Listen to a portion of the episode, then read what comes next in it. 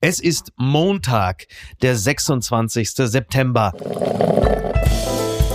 Apokalypse und Filterkaffee. Die frisch gebrühten Schlagzeilen des Tages. Mit Mickey Beisenherz. Einen wunderschönen Montagmorgen und herzlich willkommen zu Apokalypse und Filterkaffee, das News Omelette. Und heute blicken wir ein wenig auf die Schlagzeilen und Meldungen des Tages. Was ist wichtig? Was ist von Gesprächswert?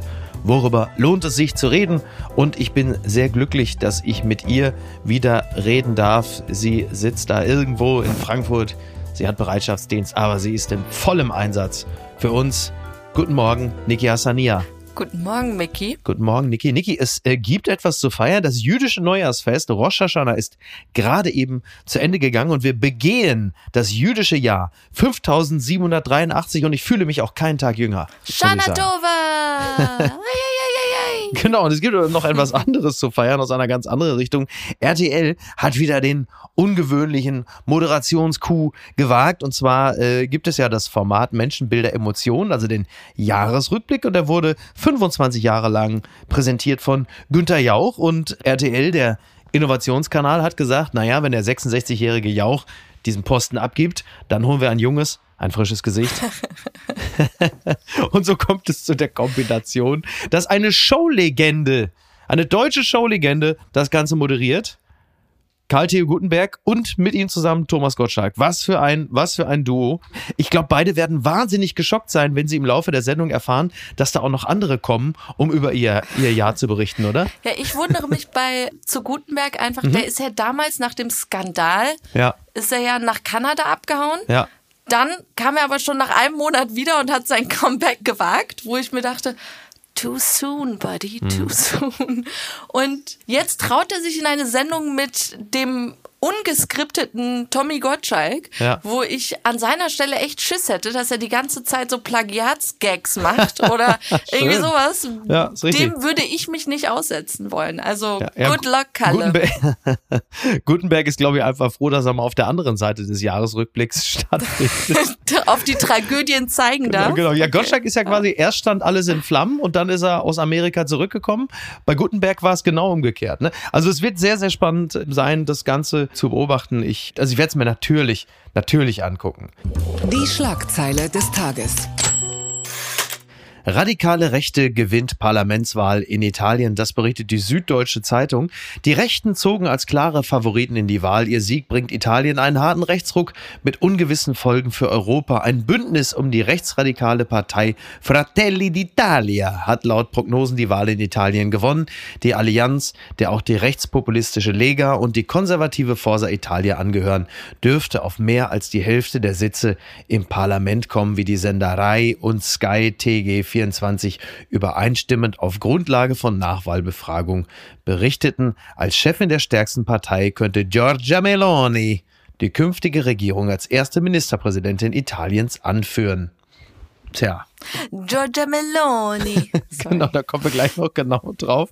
Also es wird ja schon interessant, denn äh, da gibt es ja jetzt nun diese rechtskonservative oder von mir aus auch rechtsradikal konservative Allianz, also die rechtspopulistische Lega von Matteo Salvini und die konservative Forza Italia von Silvio Berlusconi. Von denen ist, du dachtest, die seien jetzt einfach weg und dann ja. kommen sie echt wieder T1000 kommen sie wieder zurück.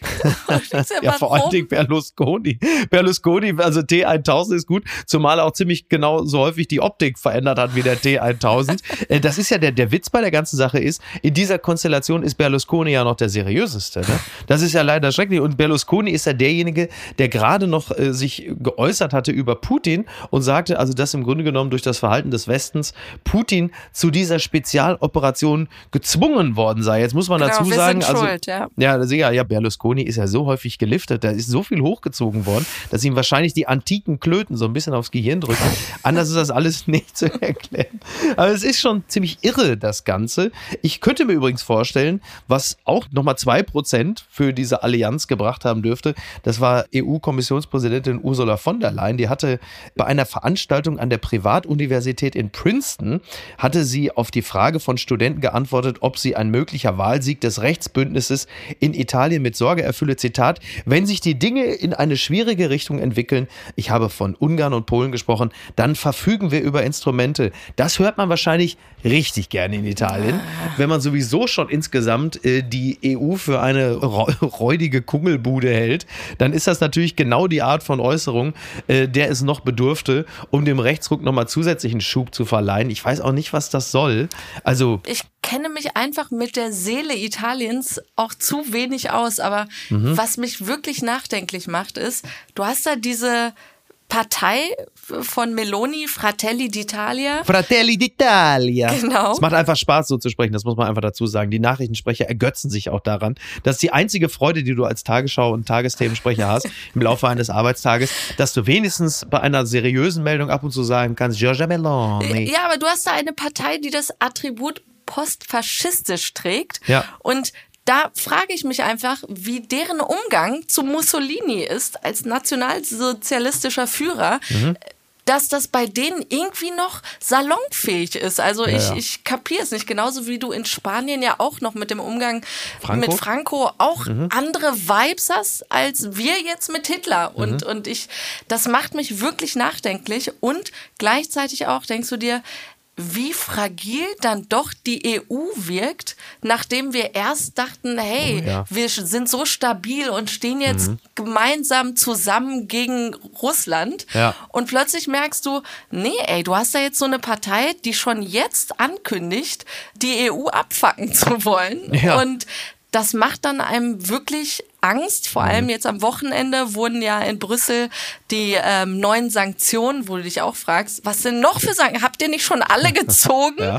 Der Typ droht mit einem Nuklearkrieg und wir sind so, und nächste Runde Sanktionen. Ähm, ja, und die wurden jetzt am Wochenende besprochen und da denkst du dir, ja, macht Italien nach der Wahl jetzt überhaupt noch mit? Mhm. Und plötzlich wirkt Orban wie der freundliche Onkel.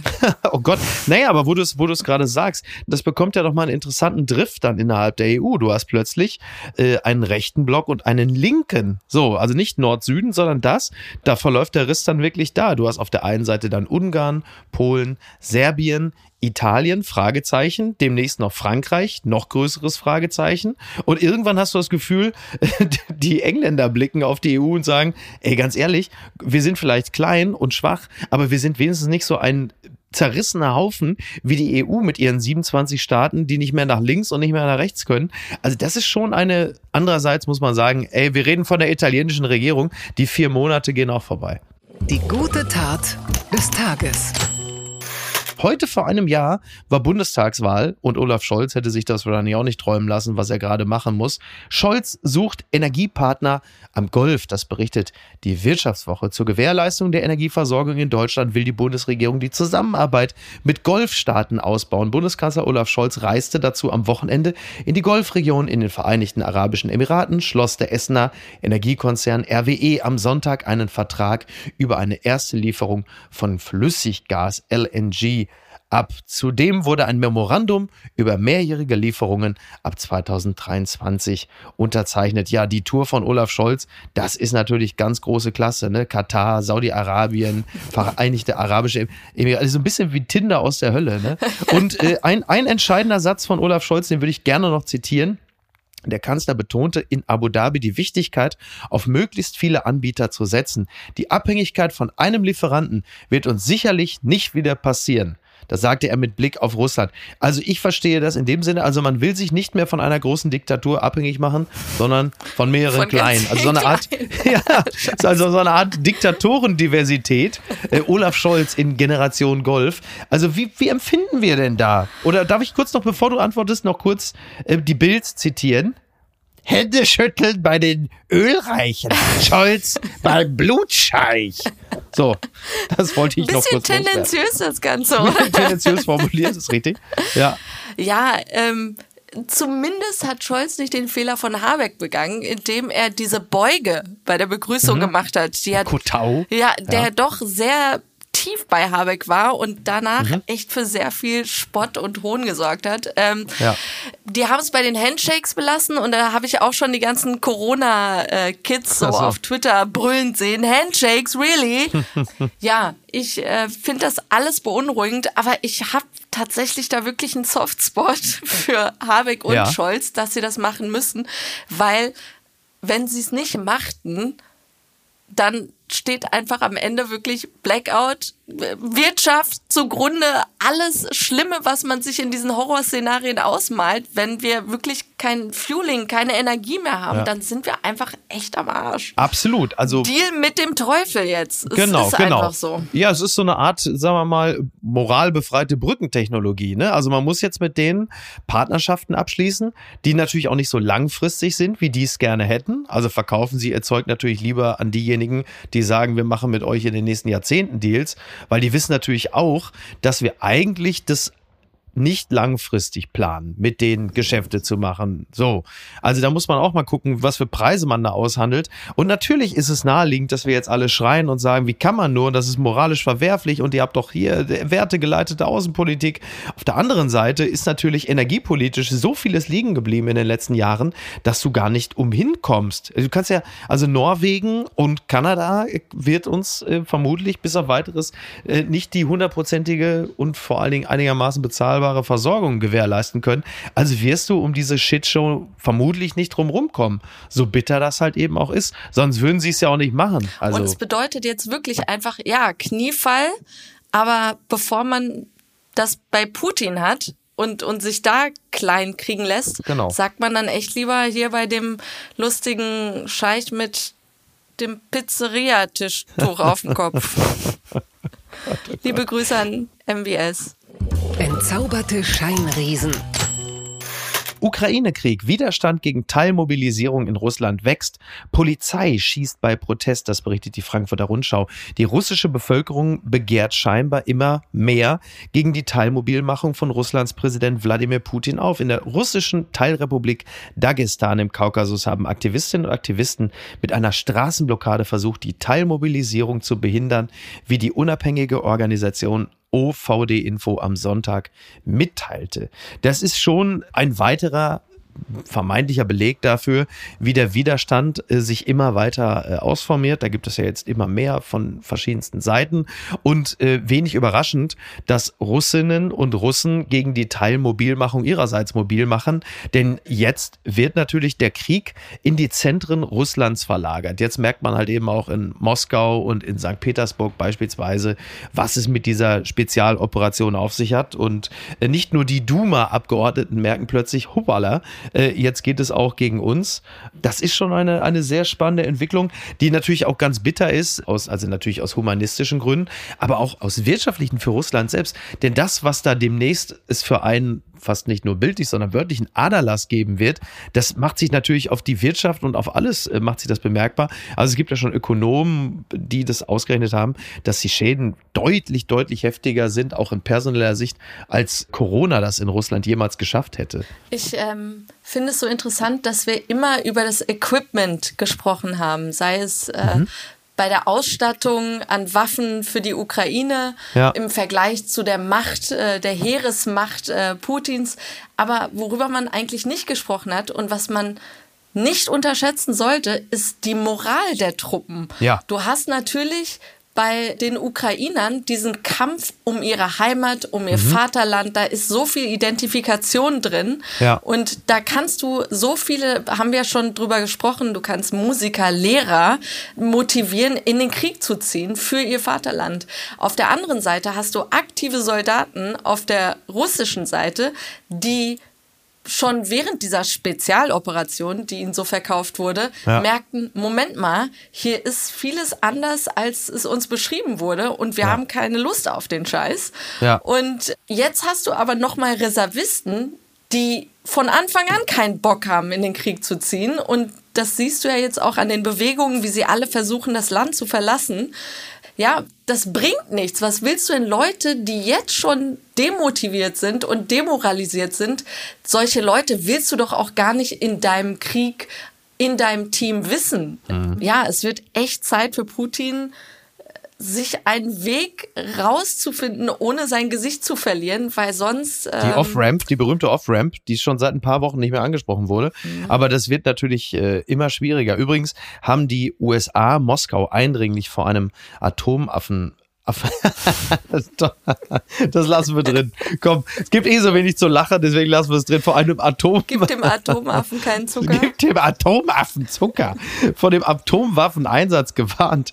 Ähm, sie haben mit katastrophalen Konsequenzen gedroht, sollte äh, Russland zu solchen Mitteln greifen. Zitat, die USA werden entschlossen reagieren. Das sagte der nationale Sicherheitsberater Jake Sullivan dem Sender NBC. Ja, ähnliches wird wahrscheinlich äh, China Putin auch schon mal so durch die Blume gesagt haben, dass das mit Sicherheit kein Mittel sein kann. Also natürlich nehmen alle die Atomdrohungen ernst, aber ich glaube, vom Weg abbringen lassen wird man sich trotzdem nicht. Äh, Du hattest ja übrigens noch mal kurz darüber nachgedacht. Lavrov war ja, äh, war ja auch in New York bei der UN-Vollversammlung. Ja, und der hatte eine Rede gehalten und ich weiß gar nicht, wie lang sie ging, 20 Minuten oder so, wo er die Mhm. Ja. Schuld dem Westen gab, die USA als Bösewichte und Ja. Kriegstreiber beschuldigte. Ja, selten gehört. Same Tune. Und dann stelle ich mir aber vor, er ist ja echt noch so vier Tage vor Ort. Und Mhm. was macht er in der restlichen Zeit? Und er ist in der tollsten Stadt der Welt. Ja. Und dann stelle ich mir so vor, wie er sich sagt so, ach, ich Ah, Amerika. Amerika und spaziert über die Brooklyn Bridge, schaut sich Musical Book of Mormon an oder so und, und Katzdelikatessen. Katzdelikatessen, einmal Pastrami to go. Einmal so ein Woody Allen-Stück Na, na, irgendwie. na, ne? So, na, na, herrlich. Amerika, la la la la Amerika. Ja, also Herrlich, irgendwie wunderbar, so, so ja. irgendwie, äh, dass er die Zeit da so an dieser, Ja. diesem Springbrunnen von der Friends-Szene da rumhüpft. Ja, Irgendwas, ja. was ihn dann doch wieder Ja. freundlicher stimmt und vielleicht Ja. sagt, "Come on, dem- Vlad, let it go. Bis zu dem Zeitpunkt, wo er unseren Freund Oliver Polak trifft, der im Central Park irgendwo nackt in einem Brunnen badet und er dann doch etwas überstürzt wieder abreißt. Oh dabei, boy. dabei. Unterm Radar. Nach Tod von Massa Amini schaut auf den Iran ein Text von Christian Bangel in der Zeit. Die Menschen auf den Straßen der iranischen Städte sind voller Mut und Hoffnung und die westliche Öffentlichkeit ignoriert das weitgehend. Welch ein Fehler. Ja, in dem Text geht es natürlich auch darum, dass es manchmal so wirkt, als gäbe es eine Art Strategie, den Iran als eine Art, sagen wir mal, tja, wie soll man das nennen? A Devil you know, äh, strategisch an dem, oder die Regierung des Iran an dem Ort strategisch zu belassen, weil man doch auch irgendwie äh, so eine Art Stabilität sich in der Region erhofft. Ja, das Wespennest einfach, wo du echt nicht mehr reinstechen willst aus Angst. Wobei ich mich frage, wie viel schlimmer soll es denn noch kommen? Also die Geheimdienste vermuten ja, dass Iran wirklich in den schlimmsten Terrorsachen mit verwoben ist, ja. Ja. Und wenn nur die Hälfte davon stimmen sollte, sind sie schon wirklich der Satan. Also diese Regierung hat echt schmutzige Hände. Und wie sie mit ihrem eigenen Volk umgeht, sehen wir jetzt auch schon seit Jahrzehnten. Ja. Und jetzt diese Bewegung, und du kennst meinen Take dazu, ich Ja. war eigentlich, als ich gesehen habe, wie hauptsächlich auch die Frauen protestiert haben, da war mein erster Gedanke, Leute, lasst es, schützt Mhm. euch, es bringt nichts. Immer alle fünf Jahre hast du wieder so einen Aufstand, Mhm. sei es mit dem Kopftuch verbunden, sei es mit irgendwelchen anderen Ungerechtigkeiten.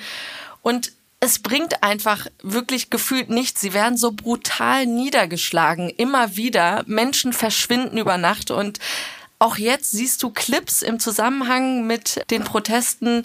Da hast du dieses junge Mädchen, 14 Jahre alt, und sie wird von der Moralpolizei Übrigens an dieser Stelle auch Frauen. Also man braucht sich jetzt Ja. keine uniformierten Männer vorstellen. Das sind auch Frauen in normalen Klamotten, die die Moralpolizei sind und Ja. die diesem Mädchen dann so beikommen und sagen wollen, komm da runter von der Stufe, weil sie steht so erhoben auf, auf so Treppen und sagen, komm jetzt runter. Ja. Und dann sagt sie auf Farsi eben, Nemiam, ich, ich komme nicht runter, fasst mich nicht an. Und aus unserer Sicht das zu betrachten und zu analysieren, da sagt man, ey, hier sagt jeder Besoffene zur Polizei, verpiss dich, rühr mich nicht an. Ja. Aber im Iran, nur dieser Ton des Widerstands ist schon so uff, so revolutionär, mhm. weil man wirklich geduckt, jetzt seit 79, seit der islamischen Revolution, geduckt durch dieses Land ja. geht, dass jeder Akt des Widerstands nicht höher als es ist wirklich gewertet werden kann. Es ist wirklich so viel Courage mit im Spiel und ja und jetzt halt vor allen Dingen auch die Frauen beteiligt. Ne, das war ja vorher nach allem, was ich so weiß, ja nie so extrem, oder?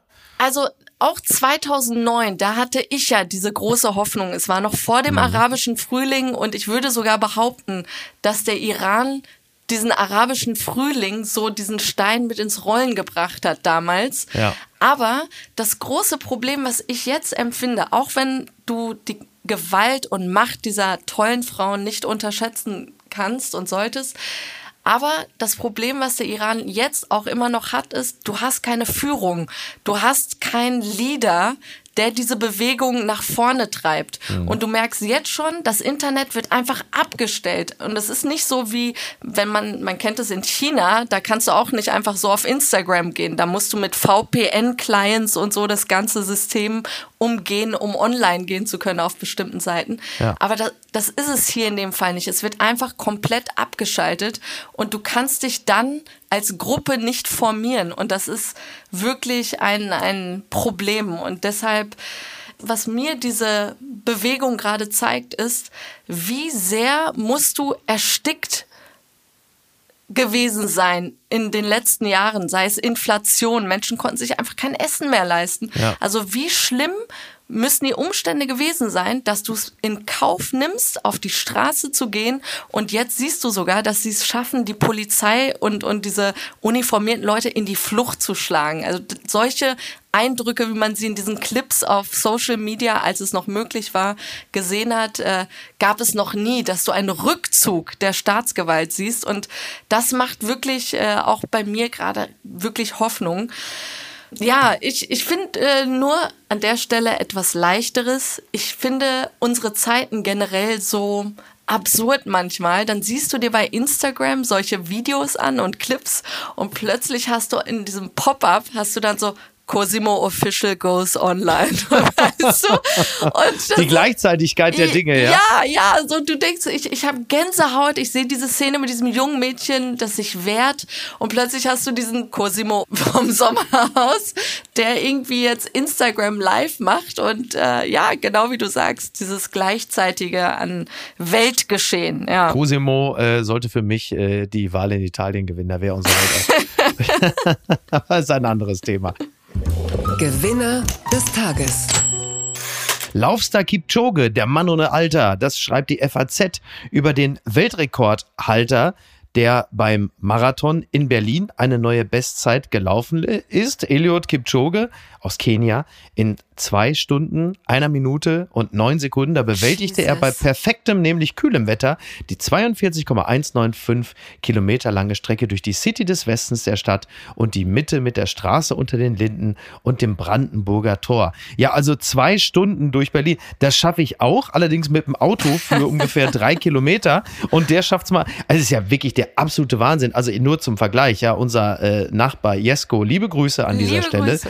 Der hat jetzt, sagen wir mal, ein bisschen mehr als die doppelte Zeit gebraucht, ja, was auch toll ist. Super. Und Eliud Kipchoge läuft mal eben kurz zwei Stunden. Und es ist ja, ich kenne das ja übrigens selber so ein bisschen vom Laufen. Also ich laufe ja nur 45 Minuten, ja. Also, aber nicht wie er dann in 45 Minuten 25 Kilometer, sondern 10 oder so, ja, keine Ahnung. So. Und Laufen macht ja wahnsinnig alt, weil es so auszehrt. Und Eliud Kipchoge, also der Mann ist, also er ist so alt wie du. Er ist 37, aber sieht aus wie Harry Belafonte, hast du ihn gesehen? ja, ich, ja, wirklich. Der ja. übrigens 91 ist. Ja. Ich denke mir eh immer, also ich muss fairerweise gestehen, ich bin ein absoluter Couch Potato. Ich hasse jede Form von Bewegung. Ich gehe ins Fitnessstudio und nehme dann einen E-Scooter zurück nach Hause, weil ich Toll. nicht gehen will. Und ich, ich merke immer, wie ich mich provoziert fühle von euch Joggern, wenn ich euch sehe mhm. im Straßenverkehr, ja. so wenn, wenn ich Auto fahre, dann möchte ich den Leuten echt immer hinterherfahren, ja. meine Fenster runterrollen und denen zurufen, davon wirst du auch nicht länger leben als ich. Weißt du, also so dieses. Was ist die Motivation? Klar, Fitness und so, aber die Motivation dieser Leute, dass sie denken, sie lebten dann auch länger und sie seien die besseren Menschen. Habt ihr nicht, kriegt ihr nicht. Die unbequeme Meinung. Aufgebrachter Höhnes verteidigt Katar-WM. Das berichtet t-online.de. Ja, also so viel kann ich dazu nur sagen. Es war gestern wieder soweit, der Sport 1 Doppelpass lief. Es ging um das Thema Katar und irgendwann wurde plötzlich jemand zugeschaltet und es war selbstverständlich Uli Hoeneß, Los, der nach. ja ja, bitte, ja, ich, ich mache das nur ganz kurz nach, weil äh, es gibt ja noch einen, wir haben ja noch einen begleitenden Fußball-Podcast, Fußball MML, da werde ich natürlich die ganze Geschichte erzählen, aber nur so viel, also es ging um Katar und Andreas Rettich, der äh, ehemalige äh, Geschäftsführer der DFL, ein ehrenhafter Mann, der sah das ganze Thema Katar sehr, sehr kritisch, nicht zu Uli Hoeneß, der sich zuschaltete nach äh, gefühlten drei Mai Tai da irgendwo am Tegernsee, wahrscheinlich aus der Villa von Usmanov, weil die steht ja jetzt leer, und sagte, so, ja, Bitte, ich möchte dem Herrn äh, Andreas Reddich, ja, dem König der Scheinheiligen, sagen, ob er denn jetzt im Winter irgendwann auch nicht mehr so warm duscht, ja, oder das Gas. Also, so viel kann ich schon mal sagen. Ähm, ja, also es fielen die Begriffe Scheinheiligkeit, aber natürlich auch die Begriffe Schlaumeier, ja, und natürlich auch, das müssen auch Sie mal akzeptieren. Also es war wirklich ein lupenreiner Höhnes. Die ganze Geschichte, die erzähle ich natürlich äh, unter Zuhilfenahme meiner Freunde Mike Nöcker und Lukas Vogelsang äh, heute noch später bei Fußball MML. Es war wirklich der absolute Wahnsinn. Und so viel möchte ich noch dazu sagen. Ich habe mehrere SMS bekommen, ob ich mich wieder telefonisch zugeschaltet habe. Äh, so viel kann ich sagen, das war nicht der Fall. Aber Katar verteidigen, also Aber die Re ich habe es jetzt nicht gesehen, nur im Text Mhm. Ja. gelesen, die Reaktion der, der Leute da im Publikum, sie lachen dann ja auch immer, gell? Also wenn er ja, ja, mittlerweile lachen sie. Mittlerweile, also Florian König, liebe Grüße, saß auch da, so hat so ein bisschen gestaunt, bisschen gelacht. Hat er ihn nicht wusste sogar natürlich auch- Botschafter Katars genannt? Ich glaube ja. Ja gut, der FC Bayern hat ja auch eine Partnerschaft mit Katar. Das bringt glaube ich so 20 Millionen im Jahr oder so. Also Hoeneß hatte guten Grund, Katar zu verteidigen. Und genau, man saß da mittlerweile so amüsiert. Also es ist so, wenn Wagenknecht bei Land sitzt. So ein bisschen irgendwie. Und das war, also Hast du, hast du eigentlich schon oder Ben Becker bei Inas Nacht. So, dann guckt man sich das an und denkt, ja, hm, was denn? Hast du eigentlich schon realisiert, dass im Winter wirklich WM ist? Ich habe so gar keinen Bock und die deutsche Nationalmannschaft tut auch wirklich alles dafür, dass man auch nicht in so eine falsche Haltung reinkommt, dass man eigentlich moralisches nicht will, aber zu viel Spaß am Fußball hat. Also ich finde, äh, die beste Anti-Katar-Kampagne äh, liefert auch gerade so die DFB 11. Also da sollen sie mal schön weiter so Für, machen. für mich die Pro-Katar-Kampagne ist wirklich dieser drohende Winter, von dem ja alle wirklich sagen, oh, wird richtig schlimm und kalt und dies und das. Mhm. Und dann sehe ich diese ganzen Deutschlandfahnen im Supermarkt, wie sie verkauft werden jetzt schon, weißt? Also, Ja. und dann musste ich mich echt, wo, wofür ist das jetzt? Findet irgendwie, ach ja, WM. Und dann denke ich mir, Ach so, ich dachte Wahl in Niedersachsen. Ne, man kommt ja völlig durcheinander. so beschissen das auch ist, Katar als Austragungsort und Mhm. Land und gleichzeitig denkst du dir aber, vielleicht ist das psychologisch das Beste, was uns passieren konnte. Dieses schwül warme Katar mit 40 Grad, Mhm. wenn du dann so Leute in T-Shirts jubeln siehst, während du selber irgendwie eine Decke, zehn Decken und Pullis anhast, dass du dir denkst, das ist genau das, was wir gerade brauchen. Du meinst, Katar ist das neue Traumschiff? ja. Na, aber andererseits ganz ehrlich, also wenn wir uns moralisch fragwürdig, aber dann doch irgendwie in kuschelig warme Temperaturen wegdenken, dann muss, kann man doch warten, bis Januar im, das Dschungelcamp wieder anfängt. Da muss man doch nicht Machst du Katar gerade gucken. wieder Werbung? Da hat man doch auch eine total erfolglose Elf, die man sich angucken kann. Reicht denn das nicht? Ne? Also wirklich. Oh, ich dachte, du wärst längst tot. Star Wars. James Earl Jones hat Rechte an Darth Vader Stimme abgetreten. Das berichtet Fernsehserien.de. Wenige Stimmen sind so markant wie die von Darth Vader. Bereits seit dem Film Krieg der Sterne wird dem Mann in der schwarzen Kampfrüstung die Stimme von Darsteller James Earl Jones geliehen, der nun die Rechte an der Stimme von Darth Vader abgegeben hat. Lucasfilm darf sie nun auf Basis von früheren Aufnahmen von Jones per Spezialeffekt nachahmen. Ja, man zieht sich zurück und sagt hier, aber die Stimme könnte nehmen. Ich glaube, auf die Art werden sie äh, im Doppelpass auch im Jahr 2048 noch Uli Hoeneß anrufen Bitte. lassen. Bitte, ja, Katar, Scheinheiligkeit, auch Sie müssen es akzeptieren, ihr Schlaumeier, ja, bitte, wiederhören. Und, Es ähm, gab ja diese Diskussion um die Dokumentation über Anthony Bourdain, Mhm.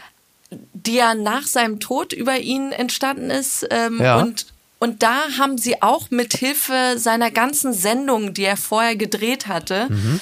Als Star-Koch und, und Weltenreise bummeln, da ähm, haben sie seine Stimme mit Ah, ähm, okay. künstlicher Intelligenz so zusammengeschnitten, Ja. dass er seine eigene Dokumentation mit erzählt. Ah, okay. Und das fanden viele so ein bisschen verstörend. Mhm. Ich muss sagen, der Film Roadrunner kann ich jedem empfehlen, ist großartig. Ja. Und ähm, was sie da geschafft haben mit gerade seiner Stimme, geht wirklich direkt unter die Haut und ich sehe das schon in der Zukunft, dass man wirklich von seinen Geliebten, die nicht mehr da sind, mit Hilfe von Videomaterial, Sprachnachrichten, diese ganzen Wörter zusammennimmt und dann wirklich so eine Art ja, lass es Roboter sein oder so wie Alexa nur in besser, die dann mit dir Ja, spricht. aber wir werden künftig mit Toten kommunizieren können, ne? was natürlich echt schwer ist, wenn du bedenkst, dass es für die geistige Gesundheit, für die seelische Gesundheit sicherlich auch wichtig ist, abzuschließen mit dem, also sich von dem Gedanken zu lösen, dass jemand noch da ist.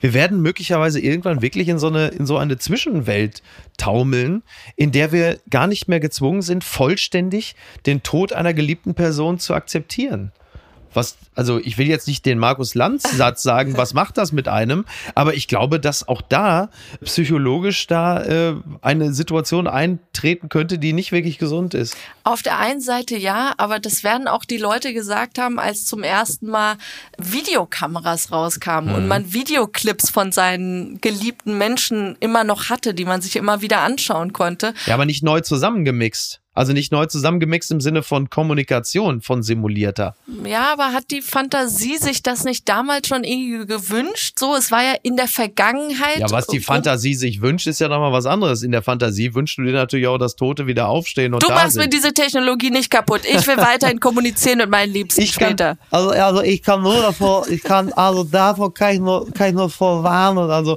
ich möchte nur kurz nochmal daran erinnern, dass auf dem 40. von Kim Kardashian plötzlich ihr verstorbener Vater Robert Kardashian wieder aufgetaucht ist. Und das war dann übrigens auch der letzte, der jemals etwas Positives über Kanye West erzählt hat.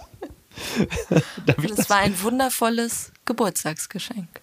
Das ist richtig. An dieser Stelle möchte ich noch kurz äh, darauf verweisen, dass und jetzt lecken Sie sich die Lippen. Njam, njam, njam, njam, njam, njam, njam. Für Feinschmecker heute Abend ist wieder Nations League. England spielt gegen Deutschland um 20.45 Uhr ein fußballerischer Leckerbissen. Und dazu passt ja wohl das hier.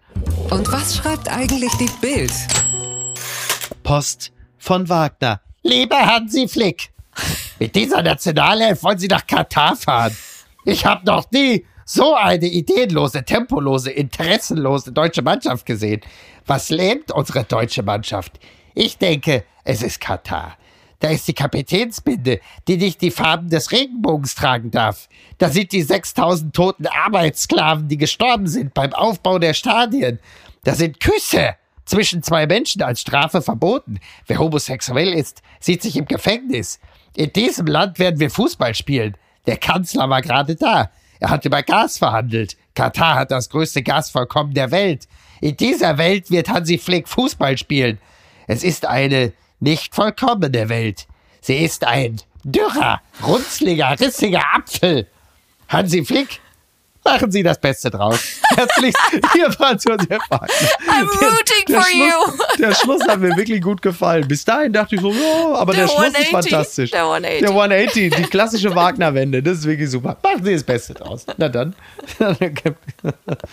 oh boy. Oh Mann. Wahnsinn. Können Ja. wir mal ganz kurz auch uns vorstellen, wie Scholz da in, in diesen Golfstaaten bei dieser Hitze, ja, es ist ja echt immer so 38 Grad schwül warm. Mhm. Ja. Ich gehe da ja auch mal so, die Sonne strahlt, dann gehst du einmal kurz raus und denkst, ich kann nicht atmen, ich kann nicht atmen. dann gehst du sofort wieder rein. Meinst du, Scholz hat sich Ähm, dann direkt so eine Cap gekauft, so eine richtige Basecap, so eine. Aber jetzt mal ganz kurz zu Scholz eine noch eine Flatcap. Sache, Ja. weil, weil ihm alle vorwerfen, dass er so miserabel in, in der Kommunikation mit uns Mhm. wäre.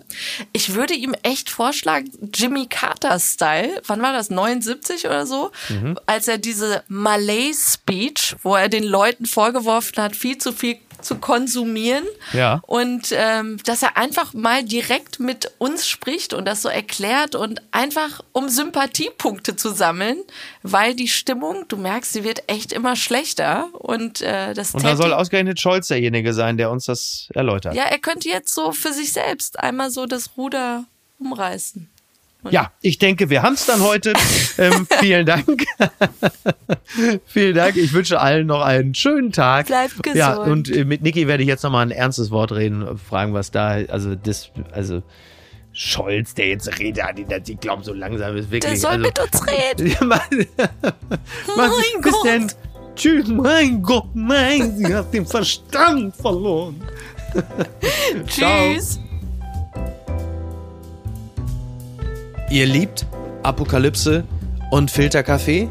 Ihr habt wahnsinnig Lust, das Ganze mal live auf der Bühne zu sehen. Diesen herrlichen Free Jazz, diese Late-Night-artige Atmosphäre, diesen, diesen Wahnsinn, diesen ungezügelten und dieses herrliche, interessante Spiel zwischen Ernsthaftigkeit, gehobenem Blödsinn, kleiner Literatur und den Themen des Tages, den Themen der Woche, besprochen mit wunderbaren Gästen wie beispielsweise Jasmin Mbarek, Markus Feldenkirchen, Oliver Polak, Jagoda Marinic und, und, und, und. Dann sichert euch jetzt noch Tickets auf eventim.de für die Live-Tour von Apokalypse und Filterkaffee mit Mickey Beisenherz, das bin ich, und Andreas Loff, das ist Andreas Loff, und Gästen. Und die Termine sind 6. Oktober 2022 in Köln, 8. Oktober in Berlin, 9. Oktober Hamburg, 11. Oktober Dortmund, 12. Oktober Frankfurt am Main und der Tourabschluss ist am 19. Oktober in München. Die Menschen, die da gewesen sind, hatten wahnsinnig Spaß. Sie haben nicht mit dem gerechnet, was sie dort erleben und ich muss ehrlicherweise zugeben, ich auch nicht. Es war toll, es wird toll sein und wer sich jetzt Tickets sichert, der wird es garantiert nicht bereuen und eine Menge aus diesem Abend mit rausnehmen. Also, Apokalypse und Filterkaffee, die Tour 2022. Tickets unter eventim.de. Apokalypse und Filtercafé ist eine Studio Bummens Produktion mit freundlicher Unterstützung der Florida Entertainment. Redaktion Niki Hassania. Executive Producer Tobias Baukhage. Produktion Hanna Marahiel. Ton und Schnitt Niki Fränking. Neue Episoden gibt es immer montags, mittwochs, freitags und samstags. Überall, wo es Podcasts gibt. Stimme der Vernunft und unerreicht gute Sprecherin der Rubriken Bettina Rust.